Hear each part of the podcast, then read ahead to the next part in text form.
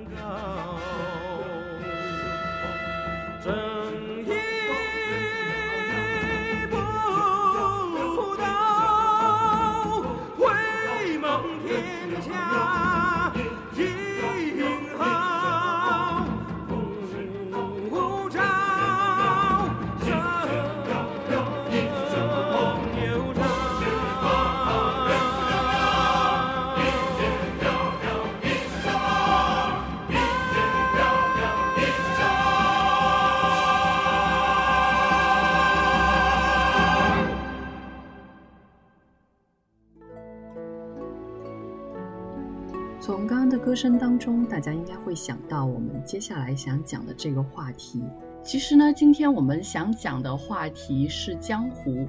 可能因为最近金庸的去世，大家都可能觉得这是我们想讲这个话题的契机。但其实我老早就想讲这个话题了。最初启发我的是因为贾樟柯最新的电影《江湖儿女》的上映，让我突然想起，哦，原来江湖不只有武侠，还有我们平常就在生存的这个社会当中也会有江湖。而在之前呢，想讲这个是因为前段时间有一个叫《魔道祖师》的动画片上映，这个动画片也是在整个圈子里面引起了热议。然后虽然它最开始是一本耽美的小说，但是因为腾讯把它改编成动画，做得非常的精良，然后让大家想起啊，原来其实我们自己国家做的动漫也可以做到这么好。也可以把我们国家里面那些传统上很特别的东西拿出来给大家看，所以可能是基于上面的这三个契机，我们决定今天要一起跟大家讲一讲江湖这个话题。说到江湖，就很好奇，到底江湖是什么样的一个存在？关于江湖的定义呢，其实有很多。我上网查了一下，看到。最初江湖的来源其实指的是江河湖海，来自于一句我们很熟悉的话，它是来自于庄子的大宗师篇。泉河于双于楚于陆，相许以诗，相濡以沫，不如相忘于江湖。这句话其实有很多后来的人都把它用作自己写武侠小说里面很重要的一句话。但这句话原文的意思指的是泉水干涸后，两条鱼未及时离开受困于陆地的小蛙，两条鱼动弹不得，互相以口沫滋润对方，使对方保持湿润。此时此境，并不如各自在江河湖水里自由自在、彼此不相识的生活。其实“江湖”的原意就是江河湖海，但这个词也被赋予了在控制之外这样的一个含义。那除此之外呢？江湖也有四方各地民间这样的一个意思。比如说，我们都知道的《岳阳楼记》里面，“居庙堂之高则忧其民，处江湖之远则忧其君”。到了宋元的时候，江湖呢，常常跟抢劫、杀人越货、蒙汗药等这些比较下流的勾当连在一起，算是现在我们所谓黑社会的一个前身。比如说《水浒传》里面就把江湖定位在黑道和游侠这样的概念上。其实这样一说，我们就可以感到，江湖其实跟武林这个词也是连在一起的。如果说武林很多时候就是武侠小说里面的一个非常重要的词的话，那其实江湖多多少少在现在我们的概念里面也跟武林相重合。在民国时期也有很多。武侠小说，比如说平江不笑生的一个叫做《江湖奇侠传》的这样的一本小说，其实江湖已经直接就被用到了题目里面。我们刚才还提到，它也指黑道、黑帮和黑社会。我查到，就是在二零零四年，刘德华和张学友其实就主演了一部电影，就是关于香港的黑帮的，名字就叫做《江湖》。所以我们可以看到，江湖的意思，它其实是。非常多种多样的，那我想问一问各位，在你的心目中，你觉得，如果你想到江湖，它会是一个怎样的故事呢？那我们从躺开始好了。我觉得这个问题很难列举，因为实在是太多了。就是首先肯定是武侠作品，因为江湖还是一个挺中国化的一个词。现在这个词流传这么广，就是因为有一系列武侠小说给我们。建构并且不断丰富的这样一个概念，它现在成为一种文化符号，在细节上大家可能都会有不同的理解，但是说到这个词，心里面会有一个大概的一个想象。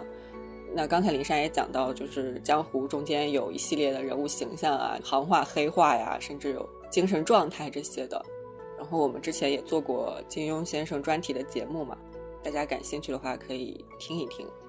但其实我在读现代意义上的武侠小说之前，接触的更早的是一系列的评书作品，我觉得是非常有江湖气息的，比如隋唐，就是有好几个版本，那个《隋唐演义》《新唐传》《说唐》，再比如《三侠五义》，甚至是《三国》《水浒》，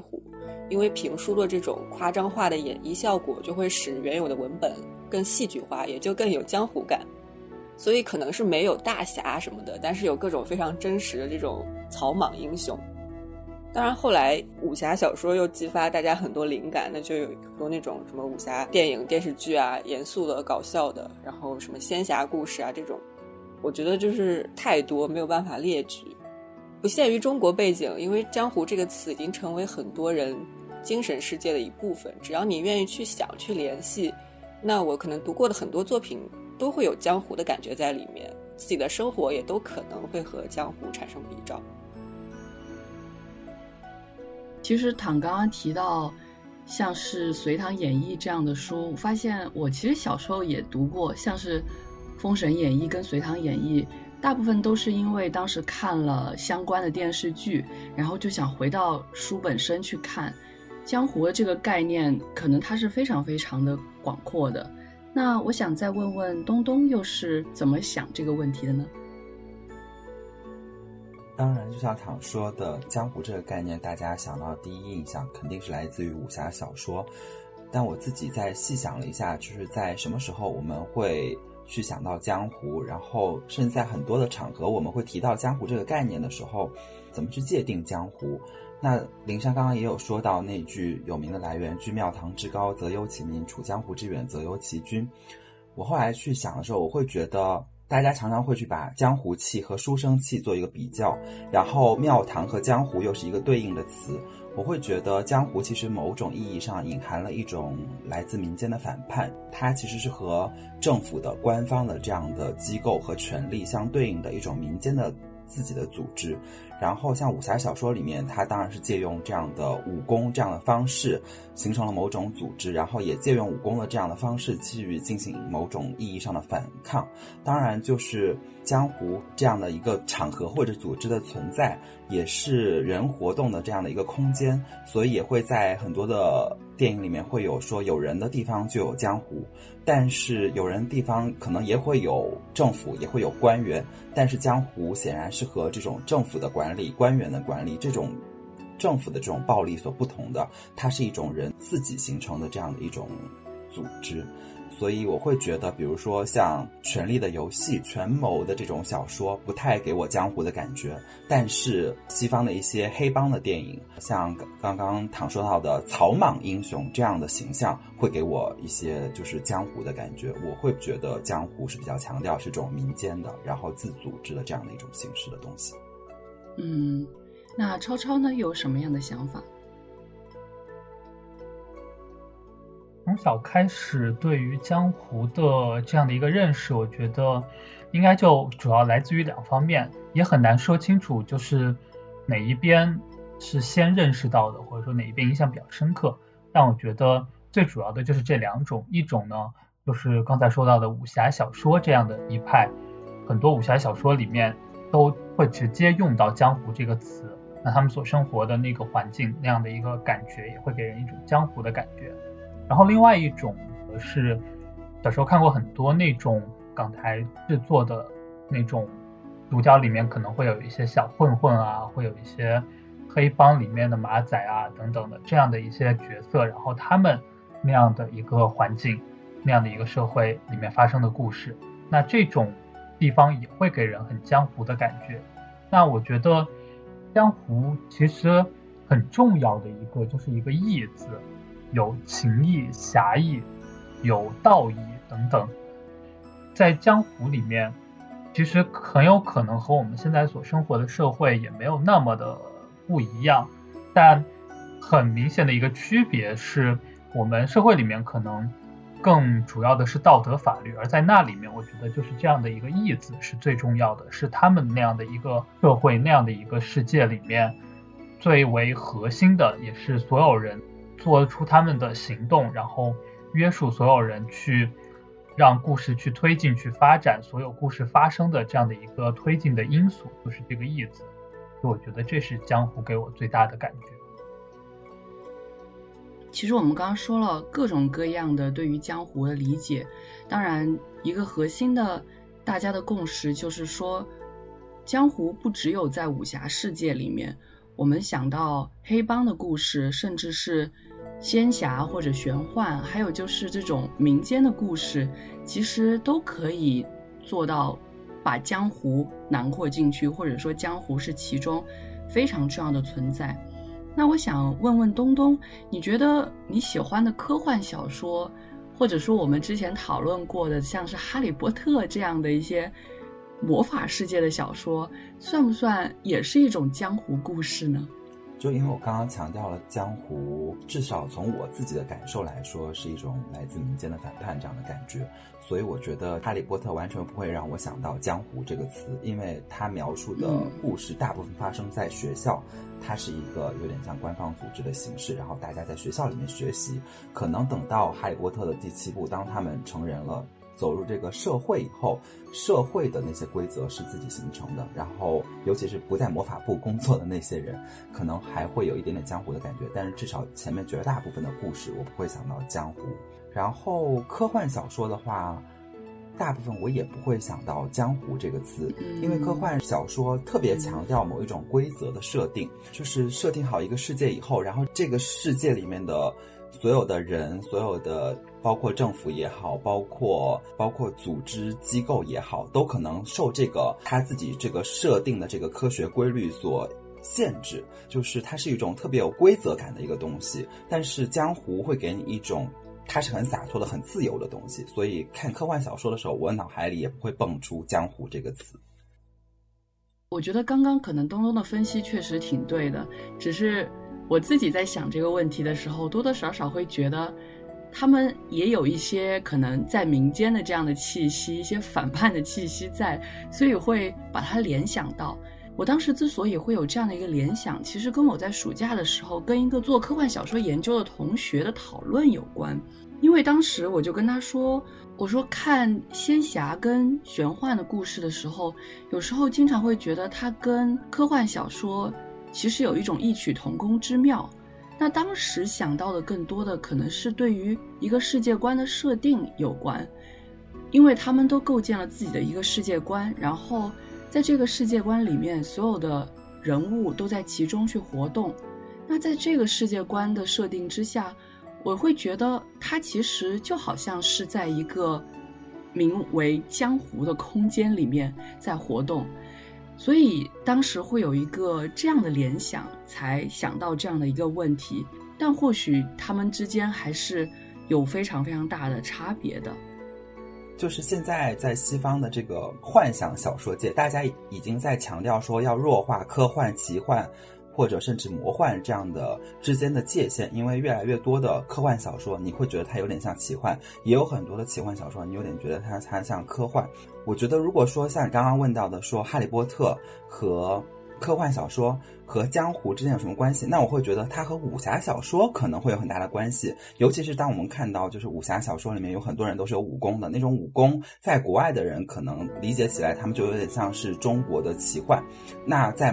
哈利波特世界里面那种超能力就是魔法嘛，那可能在很多的科幻小说里面也有很多人有我们现在所不能理解的那种超能力。那从这个角度来说，我觉得他们肯定是共通的，只是我不太会去想到江湖这个词。但是从这种幻想文学的角度来说，他们确实有非常多的共通的地方。其实刚刚东东的这番话让我想起了一个点，就是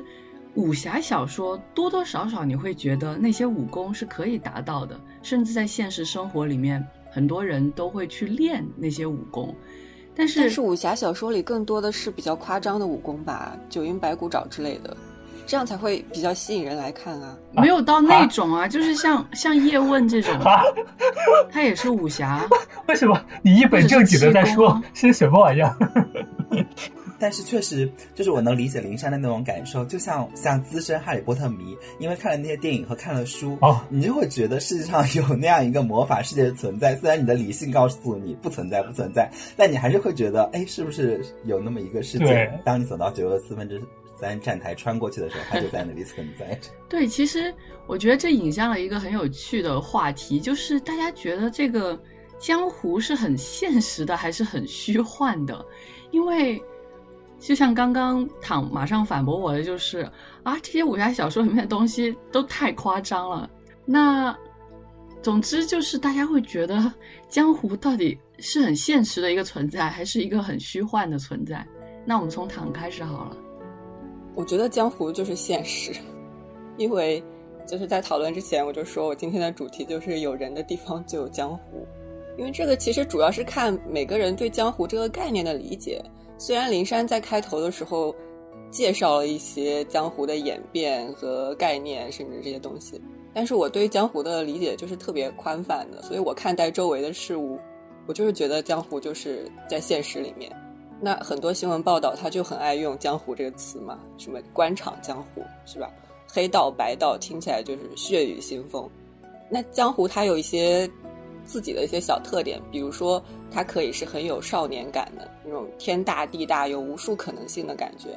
那在日常生活中间，就是有一些人物，他可能就会带有这种江湖的气息。那一些成长类的作品，给我会有江湖的感觉。它故事不一定是讲江湖，但是里面的人物会让我有一种江湖的感觉。那到后面的阶段，江湖那种辽阔，但是到了一定阶段就觉得是苍茫，可能性再多，但是看到的都是不能和无奈。那我听歌，我听李宗盛的《山丘》，我甚至也会有江湖的感觉。它不需要古风，也不需要武功，但是就会给我有一种江湖的一个气息。因为这个词它已经融入到我的生活里面。比如说，大家会用扫地僧来形容一些什么市井隐秘的高人，那什么图书管理员啊、食堂阿姨啊，就是大家很爱用这样的词来描述我们日常的生活。所以，如果我用江湖的思维去看待事物，那其实到处都是江湖，市井也好，绿林也好，那种平凡生活有英雄梦想，我就觉得嗯很江湖。所以，这就是我觉得江湖是现实。确实，躺这番话让我想起了很多东西，但是刚刚说到。只要有人，地方就有江湖。然后说到少年感，这些都是我觉得在江湖这个存在下，让大家非常容易联想到的东西。然后当然也包括你在江湖处的更久之后，就会发现可能很多事情是一种无奈。那当然又有那句很有名的话，就是“人在江湖，身不由己”。这句话可能不仅仅只存在于武侠小说里面，也存在于我们所生存的这个社会之中。那我想再问问东东，又有什么样的想法？我也觉得江湖是一个很现实的东西，因为首先当然就是唐说的，有人的地方就有江湖。第二就是当我们想到江湖的时候，我们常常会用到，就要开始去闯江湖了。其实它就是一个像我们会说我们要出社会了一样，就是当你要去抛开你那个，比如说我们在学校，我们在还很小的时候，我们受。大人保护的那样的环境，那个是一其实是虚幻的，或者说有一点梦幻的、浪漫的那样的一个世界。但是当我们要行走江湖的时候，我们就要独立了，我们就要去接触这样一个真实的世界了。当然，就是嗯，在武侠小说里面的江湖会有那种浪漫主义色彩的那种侠义精神存在，也会有唐说到的少年意气存在，但是它一定是有那种。人在江湖，是身不由己的那种无奈和现实在的，它更多的是这一面。当然，江湖它有一个没有那么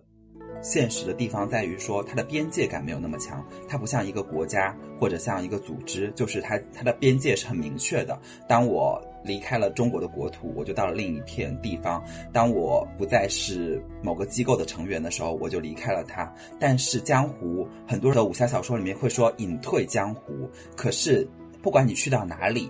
这个江湖还是存在，你没有办法去隐退江湖。就是江湖它没有它的边界存在，这又是它可能偏虚的地方。但是江湖的规则、江湖的形式，呃，人在江湖的这种存在都是很现实的。那超超呢，又有什么样的想法？看来这个问题下应该是一面倒的，觉得都是现实。因为我也觉得，就是江湖给人的一种感觉就是。那种比起一些高大上的东西，听起来更加的接地气，更加的俗气，更加的符合我们市井、我们身边的这种现实社会的这样的一种感觉。比如说，在仙侠的故事里面，我们可能会觉得江湖就是凡人居住的那些地方，那些在什么山顶上面修仙的那些人，去到江湖里面。就是下山去到了正常的民间，那比如武侠小说里面，我们就会觉得江湖是朝廷之外的那一片广阔的地方，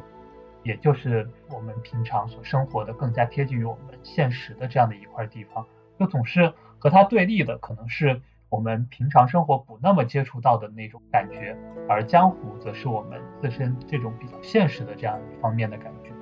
所以我觉得。在这一点上来讲，可能也是比较倾向于现实这一个方面。所以刚才灵山问到东东说，有一些科幻故事里面的那样的一个设定，那样的一个世界，会不会让你想到江湖？我也是感觉，就是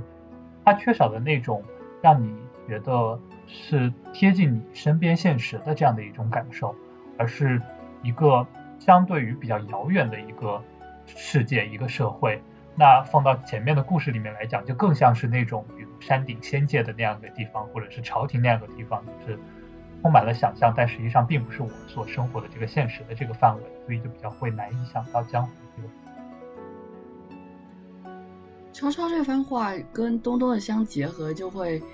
再次让大家确认了，似乎江湖这个存在，它是在民间的，是在一个非常接地气的地方。而我当时想到虚幻的这一面，大概是因为，就像刚刚我们一开始就在争论的，里面的那些手法、手段、形式，有可能是我们在现实当中达不到的，所以我们很想去做到那些事情。我觉得在那一方面是虚幻的。而对我来说，还有一个特别强烈的虚幻感，是因为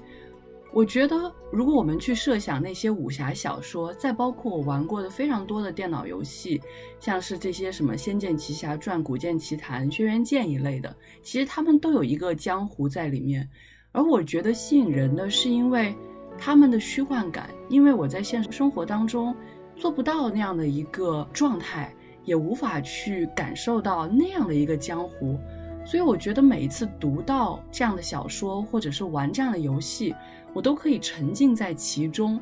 然后去体验一个很不一样的一个社社会，一个江湖。所以我会觉得在那样的一个状态下，它是非常虚幻的，你会完完全全的沉浸在里面，然后啊玩完了看完了，突然间回到了现实社会这样的一种感觉。我觉得是在这样的一个概念下，它似乎有一些虚幻的感觉。但当然，我当时之所以会想到这个问题，是因为看了贾樟柯的那个《天注定》那个电影。然后，其实《天注定》这个电影本身，也是带了刚刚唐讲到的那种江湖气息，就是有人的地方就有江湖。这一些社会当中的小人物，他们面对社会的不公平，不知道。该如何去行事，然后都走上了一个相对来说在我们这个社会下看到的比较极端的道路，就是直接去杀人。但是这样的一个杀人背后的无奈，还有它的那种复杂性，都多多少少让我们想到了江湖这样的一个存在。然后，其实接下来我想问的这个问题，就跟我们刚刚讨论到的，它相对来说是一个更内在的问题，就是大家觉得。江湖的精神到底是什么？我们刚刚提到了这些什么少年感，或者是无奈、身不由己。那其实我们常常讲到江湖的时候，会联想到的就是，比如说一些很基本的儒家的道德观，忠孝仁义这样，或者就是爱恨情仇，然后看得一把鼻涕一把泪的。你觉得江湖的精神到底是什么呢？从躺开始好了。我觉得江湖的精神可能有很多种。我在更年轻一点的时候，最羡慕江湖的就是那种自在。当然，我现在也很羡慕这一点，因为那个时候看待事物就特别简单，就喜欢那种鲜衣怒马、快意恩仇。看武侠小说看的就是爽，我就不喜欢看英雄末路、美人迟暮。我可以理解，但是我会特别抵触，因为就像刚才林珊讲到这个虚幻的问题。江湖它是一个梦想，一个可以不用管现实的一个地方，大家都过得很自在、很畅快。所以我那时候喜欢就是“十步杀一人，千里不留行；事了拂衣去，深藏身与名。”其实现在想想，就感觉特别能装，就是有那种真男人从不回头看爆炸的感觉。但是那样的江湖是我觉得很自在，特别令人向往。但是慢慢你就会发现这样是不可能的，因为前面一直在讲“人在江湖，身不由己”。你侠之大者，你就得为国为民。那我可以说走就走，吃吃喝喝，浪迹天涯吗？好像没有那么简单。能力越大，责任越大。就尘世如潮，人如水嘛。我们读小说的时候，不管是武侠小说、玄幻小说，甚至刚才讲到《哈利波特》，我们都会把自己带入主角。但是现实就是。我们没有主角光环，我们可能连配角都不是。那在故事里面，我们没有姓名。今天我跟同学讨论的时候还说到，就大家可能就是战争来临期间金兵杀掉那个宋朝百姓，我们就是一个店小二。但是大侠他都不来我们客栈的，他们都去对面客栈打打杀杀的。我给人端一辈子盘子，也没有人觉得我骨骼清奇要送我秘籍的。那我们就不在江湖里吗？其实我们还是有自己的江湖要费心。所以它就是一个特别弹性的一个概念，它是一个不自在的一个世界，但是它的自在和不自在其实不是矛盾的。前面讨论到现实，那江湖就是现实的一个部分，江湖里面的人就是我们每个人，那世界是对我们有很多牵制，人无往而不在枷锁之中。所以最让我羡慕的这种江湖精神，就是在这个不自在的世界里面去寻找那种自在的一个状态。这段话其实很呼应金庸在新编版的《笑傲江湖》里面所做的一个结尾，就是最后令狐冲跟任盈盈走在一起了。但是呢，他们在合奏《笑傲江湖》的时候，令狐冲就在心里面想说：我到底喜不喜欢这样的一种感觉？因为如果他自己去弹奏《笑傲江湖》，他可以按照自己的性子随意而弹；但是跟任音在一起了之后，他必须要去配合对方，才能弹奏得更好。可能在某种意义上来说，它是有一种枷锁，但是呢，从另一种意义上来说，他也好像进入到了另外的一个境界。可能这个例子跟刚刚躺说到的那个相对来说要稍稍的轻松一点点，因为这毕竟指的是爱情，而躺刚刚说到的是整个江湖当中人存在于江湖当中他的无奈和他的身不由己。但是我觉得可能又有一些相似的地方在吧。我在想问问东东，你又是怎么看待江湖的精神呢？其实说到江湖精神，我就觉得我们刚刚是在讨论江湖是现实的还是梦幻的。那我觉得江湖的精神其实就有一点点虚。江湖的精神，当我们在读那些武侠小说或者跟江湖有关的东西的时候，我们都在羡慕那种快意恩仇，羡慕那种锄强扶弱，然后羡慕那种可以勇敢去做自己想做、恣意人生的那种快意。就像唐刚刚说到的，可是确实，当江湖成为我们自己所处的世界的存在，成为这样一种草根的存在的时候，我们确实不得不去考虑各种各样的自己在乎的东西。我们只是这个江湖里面的一个小角色，但是我们有自己的情感，我们有自己的爱情、友情，还有我们当然也会考虑我们所在的这个民族、所在这个国家。但是为了这些所有的东西，我们就没有办法去按照那种快意恩仇的做法去做，因为那样会伤害到其他所有的人。所以，我觉得江湖的精神是一种梦幻式的追求。然后，在武侠小说里面，我们可以用武功，可以用这种超能力，可以去不顾及到所有的东西，然后去做。但是在现实的江湖里面，我们就只能去梦想它，去追求它，但是还是按照现实的规则去处理它。这就可能就是江湖的精神。嗯，我可能想补充一点，就是就算在这些所谓的虚构的小说里面，也有可能存在，其实你无法做到。比如说刚才躺提到“侠之大者，为国为民”的郭靖，那可能这是金庸塑造的所有英雄人物里面最完美的。他的一生这样一直下来，最后守卫襄阳、殉国，是一个非常完美的人设。然后倪匡甚至评价郭靖是一个假人，因为他实在太过于完美。那与之相对的另外一个英雄，也是金庸笔下的，就肯定是萧峰了。他其实也在践行“侠之大者，为国为民”，但他做不到，因为他本来就夹在两个国家之间。那这个时候，他的那种悲剧英雄的色彩更加强烈。而倪匡也就评价他说，他是一个真正完美的人，因为他真的就站在你面前，凛凛大义。但是他的结局却是非常的悲惨的，因为他必须以死来证明他想要践行这句话。但是甚至到最后，人们可能对于他的评价仍然会是，到底是不是呢？这样的一个状态，说白了就是又有那种非常身不由己的感觉，想在这样的一个不自在的江湖当中寻找那种自在的精神，但是又是非常非常难以做到的。那我最后再想问问超超，又是怎么想江湖的精神这样的一个问题的呢？前面也说到了，就是我小时候对于江湖的这种感觉，有一个很深的印象，就来自于一个“义”字。那前面讲到的，比如“侠之大者，为国为民”的这样的一种对于国家、对于民族的一种忠义，这也是一种义。那很多故事里面也经常会有各种各样的这种义的存在。比如说朋友之间的这种道义，然后或者是行走江湖的这样的一种义气，在遇到其他人有困难的时候伸出援手的这样的一种仗义等等，我觉得“义”这个字是我一直以来对于江湖精神的这样的一个很很重要的一个认识的一个部分。其实后来慢慢的，你也会发现，其实。这个“义”字到底能不能做下来？到底如何去做？因为它其实并不是一个明确的法律的规则。那故事里面的人都有自己心中的那样的一个标准，然后大家去践行自己的标准，那必然就会产生冲突，产生矛盾。只要故事愿意去设置的话，那或许会有一个皆大欢喜的情节，里面的英雄可以成为一个完美的英雄，可能会遇到一些困难，但最后可以大团圆的去解决。但现在也越来越多的会有一些这种非身残的文章、小说作品，他们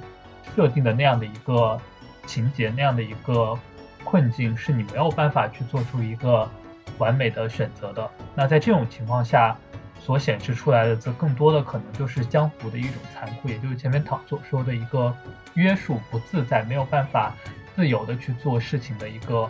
侧面吧。就是你可能心中的那些道义的标准，并没有办法完美的去践行，那你不得不去做出一些选择，而体现出来的可能就是故事里面的一些残酷的要素，比较悲剧的一些地方。然后这样的一些故事多了以后，你可能更加的觉得。就是那样的一个意思，可能更加的珍贵了。这样的一个很复杂的环境里面，然后也没有这样明确的法律的这样的一个约束，那大家的行动都靠着自己内心的这样的一个道德的一个标准，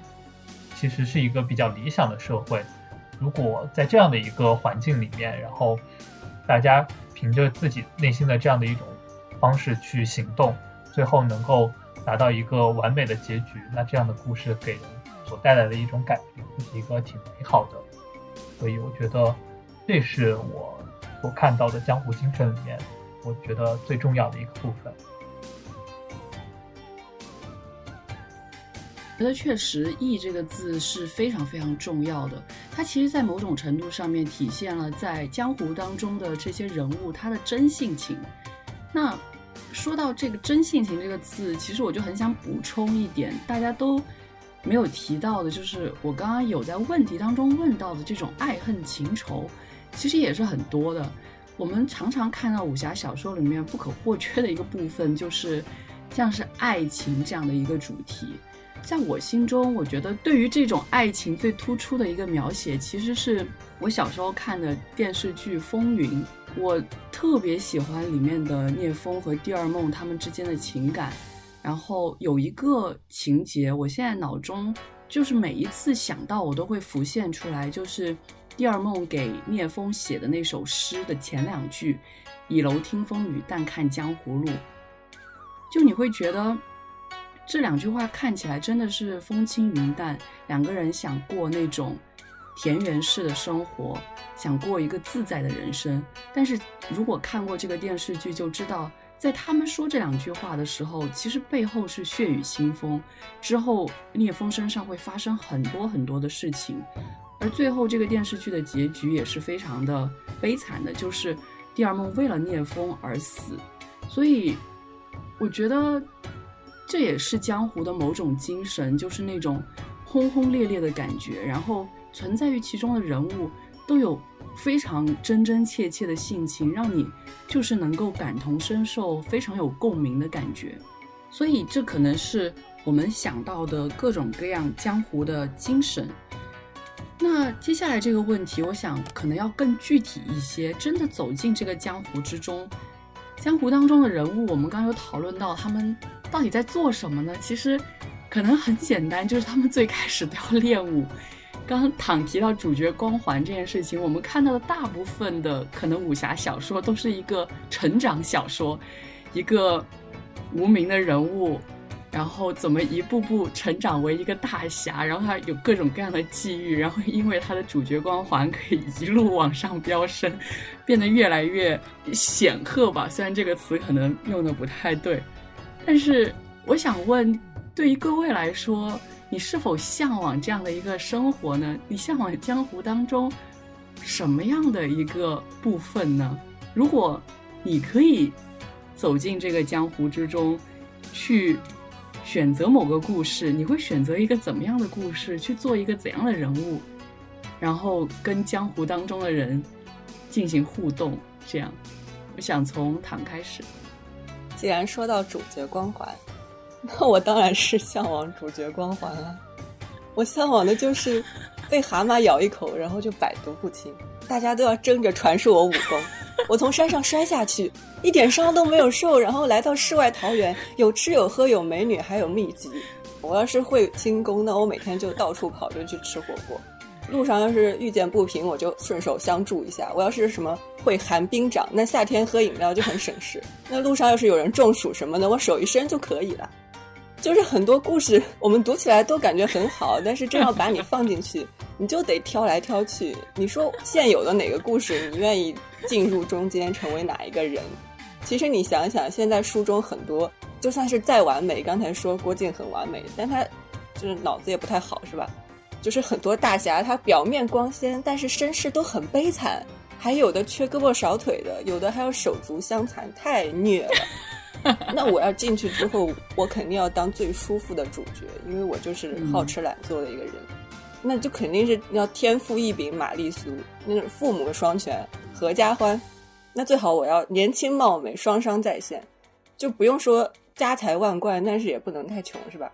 就反正这一系列条件列下来，我觉得现有的故事 好像好像没有办法满足我的这些条件，所以呢，你这按照这种设定怎么写故事？请问你的故事可以发生一些什么？你只能发生我今天又去吃了一家店，好好吃。我明天又顺手就是敲晕了一个小偷，然后又去了一家店，好好吃。这是我的故事路上啊！面揽到了一个帅哥，然后又去了一家店，好好吃。怎么写？这是我的故事哎，你们你们看的开心不开心关我什么事？我过得开心就好了。但是我就是意思就是说，嗯，故事没有办法这样写嘛，所以我没有办法进入一个现成的故事嘛，所以我就想了半天，我就想说，那我就当一个客栈老板，因为我胆子很小，我又很怕吃苦，所以就是练功，我觉得可能没有什么成就。然后我这么瘦，打人也没有力道，所以呢，就是当一个客栈老板，可以听别人的故事，然后讲别人的故事。那如果有主角来我的客栈，那我就把他的故事编一百零八回，说书赚钱嘛。如果来的都是普通人，就是同福客栈那种，也挺好的啊，就是有小小的江湖。那如果特别惨，就是每天都有人来我店里打架斗殴，摔我的老楼梯，然后把客人都吓跑什么，那我就把店关了，我就出去算命去，就是江湖嘛，很自在的一个地方啊。反正也不可能，那你就向往最不现实的东西就好了。就是如果有这样的故事，欢迎把我穿越进去。有可能你会进入到龙门客栈的故事，然后 作为主角，最后还要把自己的客栈给烧掉。如果这个时候只要保险买的好，我不介意把客栈烧掉。我觉得躺给我们带入了一个非常理想的江湖故事当中。这个理想的故事可能只有他自己会 enjoy。我常常想，江湖故事之所以吸引人，可能真的跟他跌宕起伏有关。如果如此顺遂，可能没有人会想要读这样的故事，大家只是想去经历。这是我的故事，我大家可以不用读，我自己过得舒服就好了，谢谢。那我想问问东东呢？你会想到一个怎么样的故事？你想成为什么样的人物？你向往什么样的生活？我就不说躺那样的了，因为就是谁不向往躺那样的，就是天赋异禀，然后是吧？是吧？就是装什么装？其实我想到刚刚在讨论说江湖是现实的还是虚幻的，可是所有的我们看到的，比如说武侠小说里面的江湖，多少还是比较虚幻的。尤其是我刚刚突然想到，其实这些武侠小说里面当然也有，就比如说像。郭靖和黄蓉遇到的时候，郭靖就显得很土豪那种的，但是实际上整个江湖里面，其实跟钱有关的事情很少，他们真的好像不太需要考虑钱这件事情。我觉得这就是不太真实的一方面。另一方面，我会觉得江湖里面有两种生活是我很向往的，一种是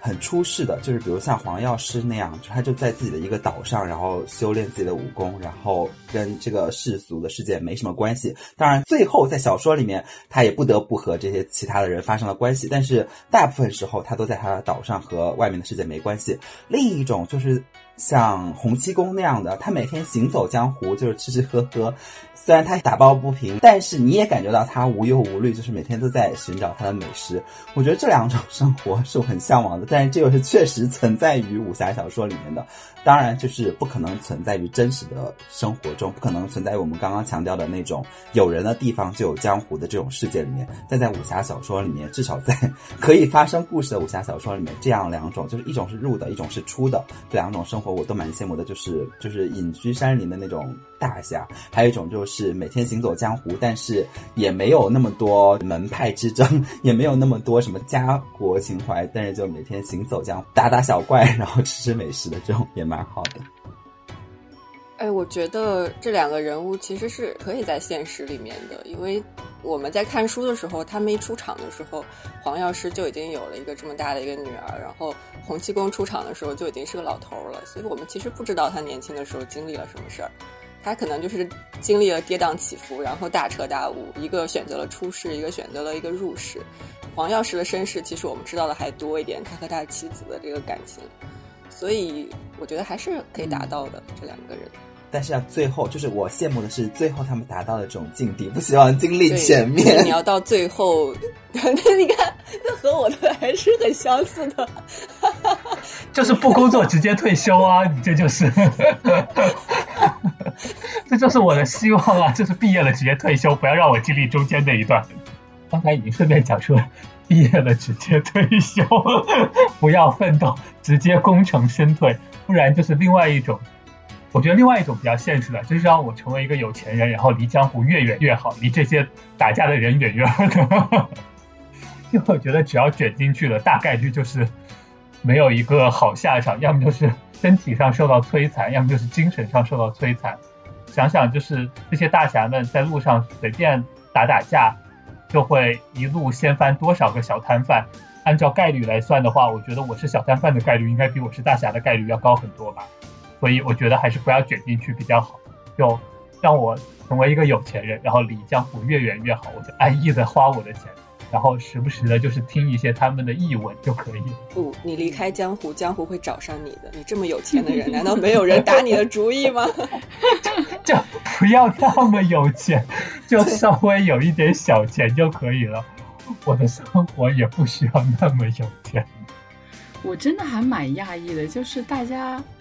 都愿意处在旁边，而不愿意卷入其中。其实我还蛮向往那种跌宕起伏的生活的。或许我这样说是真的是站着说话不腰疼，因为毕竟我没有去经历那样的一种状态。但是其实我觉得，对于我来说，江湖之所以这么令人向往，就是因为它有这些跌宕起伏存在，有这些爱恨情仇。不断的缠绕着你，我觉得这才是那也是因为你已经把你设定了一个主角光环啊。如果你有这些就是跌宕起伏，你一上来跌，然后就死了，你还会向往吗？你 就死了。你想想那些挂掉的人，有多少是有一身好武功的？当你有一身好武功的时候，你能确定你就是主角，而不是挂掉的那群人吗？想也倒是，但是既然是假设，我如果在这个故事里面跌死了，我又跑到下一个故事里去。你可以先去超超的故事里跟他住一段时间，然后再来我的故事里享受一下，最后跟东东的故事一起去一个岛上待着。我觉得还蛮有趣的。我没想到我们讨论江湖这个故事，居然从一种非常严肃的讨论人的生存状态，变成了大家假想当中自己会过着怎么样一种白吃白喝的生活。这你都让我们做梦了，那我们就做一个最不现实的梦吧 对啊，大家一起关灯啊，梦里什么都有。那倒是，确实是。其实我觉得这一次讨论真的还蛮有趣的，因为这真的是我一力想要拉着其他三位来讨论的一个话题，拉了好几个星期，刚开始总是没什么反应，让我一度非常沮丧。但是最后大家都陪着我来讨论了江湖，有反应好吗？我可是一下飞机就对对对，非常感谢东东。就觉得灵灵山已经找了这么多星期了，有点不太好意思。就像我刚刚在节目里面说的，我真的是对这种江湖一直都很向往。我还记得我在日本的时候，在日本的节目里面有跟大家提过，就是去出云大社的时候，真的是坐六个小时的公交通工具才到那个地方。那我那六个小时来回十二个小时，我到底在干嘛？其实就是当时在读宫长君新写的一本叫做《九霄奔云传》的小说，然后也是仙侠这种感觉的小说，非常的沉浸其中，就是完全走不出来，甚至有时候到站了，我都会第二反应才知道啊，赶快下车这样的一种状态。所以我真的因为是特别喜欢那样的一种状态，才特别喜欢江湖这样的一种感觉。如果说要我用一句话去做结的话，我觉得可能是我在网络的各个地方用的那个个性签名，就是“晨奔御风，看尽山河风光”。这句话是来自于《古剑奇谭》里面，当时还是一个水鬼的千余，对当时还是仙人的太子长琴所做出的一句承诺，就是说，当他有朝一日从一个水鬼修成一个应龙的时候，会让太子长琴坐在他的龙角旁，一起乘奔御风，看尽山河风光。我觉得这是一种特别美妙的感觉，这也是。江湖给我带来这种多多少少还是非常虚幻的一种感觉，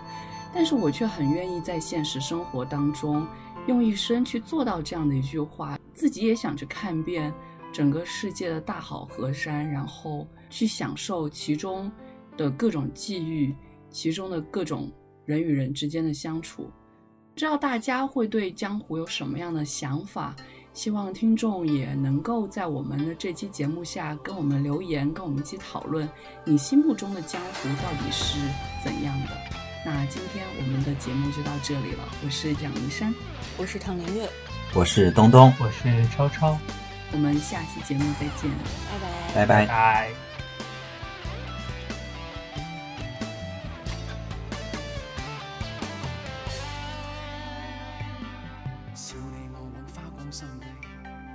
镜逐镜花那美丽，怕幸运会转眼远逝为贪嗔喜恶怒着迷，责你我太贪功恋势，怪大地众生太美丽，悔旧日太执信约誓，为悲欢哀怨妒着迷，舍不得璀璨俗世，躲不开痴恋的人为，找不到色相代替。参一生参不透这条难题，吞风品雨装落日未曾彷徨，欺山赶海千雪径也未绝望，拈花把酒偏折煞世人情狂，凭这两眼与百臂或千手不能防，天阔阔雪漫漫风随浪狂，这沙滚滚水皱皱笑着浪荡，贪欢一晌偏教那女儿情长埋葬。装落日未曾彷徨，欺山赶海千雪片也未绝望，拈花把酒。偏绝杀世人情狂。凭这两眼与百臂或千手不能防，天阔阔雪漫漫风随浪荡，这沙滚滚水皱皱笑着浪荡，贪欢一晌偏教那女儿情长埋葬。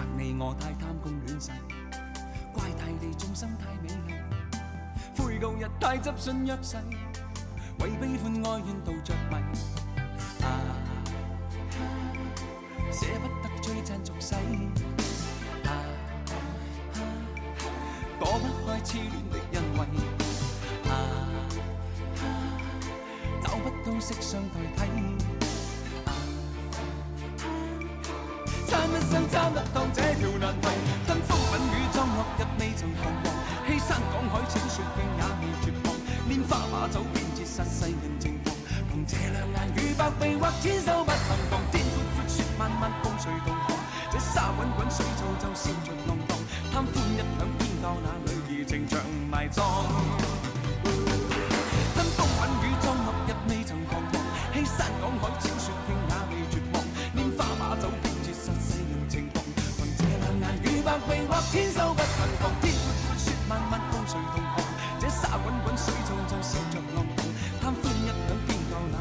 正像埋葬。吞风吻雨葬落日未曾彷欺山赶海践雪径也未绝望拈花把酒偏折煞世人情狂。凭斜两眼与百臂或千手不能防天阔阔雪漫漫共随浪航这沙滚滚水皱皱笑着浪荡贪欢一饷偏当那女儿情像埋葬。